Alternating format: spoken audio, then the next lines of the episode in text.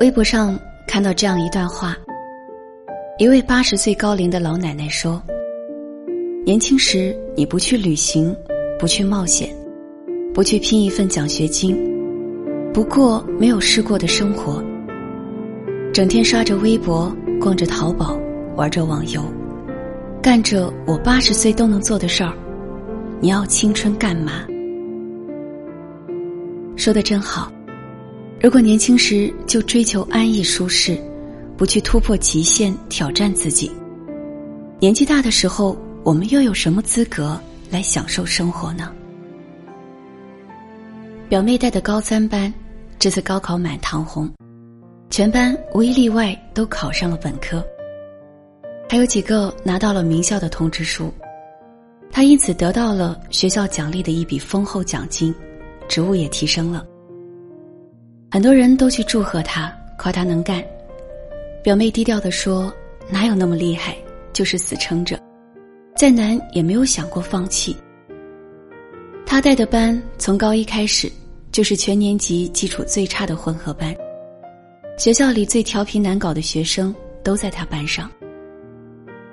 他除了要管学习，还得操心纪律，对付那几个早恋和沉迷于电子游戏的熊孩子。教学之外，同时要忙于培训、写科研论文，熬夜备战赶试卷是家常便饭。尤其是高三这一年下来，他瘦了有七八斤。因为一心忙于工作，每天早出晚归，家里顾不上太多，周末只能休息一天，还常常得去做家访。她的婆婆对此颇有微词，抱怨表妹只想着工作，忘了家。就是个死脑筋，这个工作能挣多少钱啊？值得你那么拼命？但世上哪一份工作是容易的呢？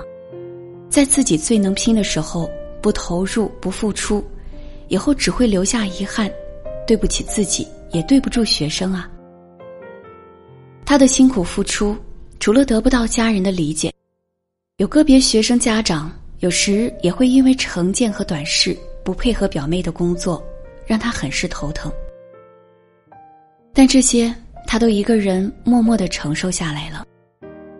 面对不理解和委屈，她的选择是不顾他人的眼光，坚持到底。泼冷水是旁人的自由，坚持下去，则是你的自由。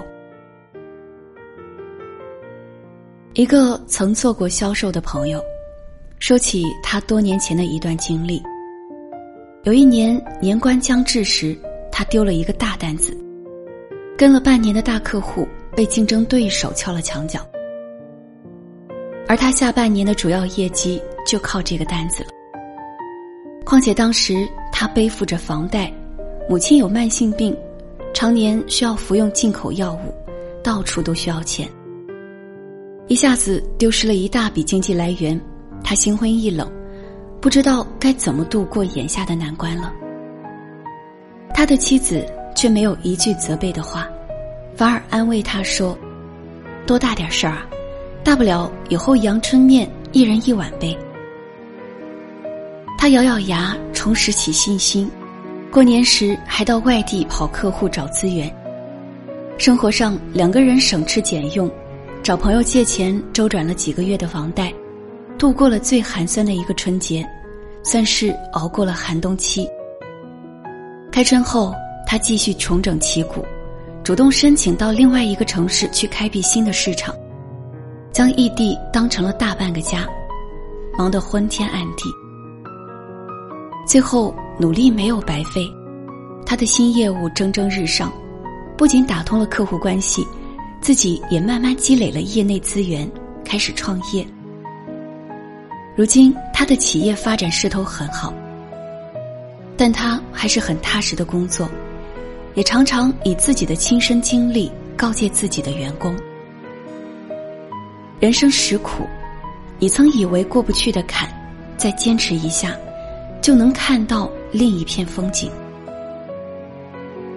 漫漫人生路上，我们总要学会耐得住寂寞，熬得住孤独。因为总有那么一段路程，是你一个人在走。人生难免会遇到挫折，而我们需要思考的是，如何将苦难的岁月一点点熬成甘甜的果实。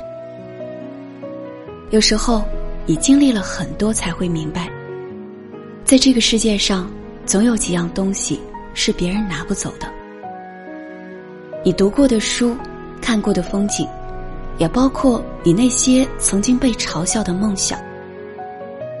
只要你力气用对了地方，他们终会融入到你的血液和身体，变成谁也夺不走的力量。晚安。